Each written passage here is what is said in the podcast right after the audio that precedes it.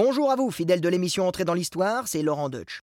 Dès vendredi en avant-première, partons sur les traces de Mozart, le plus grand compositeur de tous les temps, du moins le plus emblématique, mais aussi le plus énigmatique. Enfant prodige ultra précoce, biberonné aux gammes dès le plus jeune âge, virtuose sur le clavecin, l'orgue, le violon, compositeur génial d'opéra, de concertos, de symphonies, de sérénades ou de sonates, Mozart a marqué l'histoire de la musique.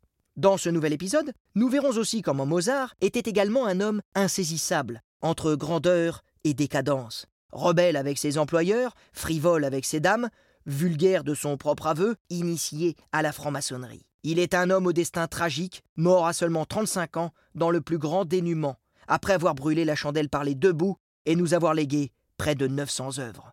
Alors soyez au rendez-vous vendredi pour ce nouvel épisode d'entrée dans l'histoire sur l'application RTL et sur toutes nos plateformes partenaires.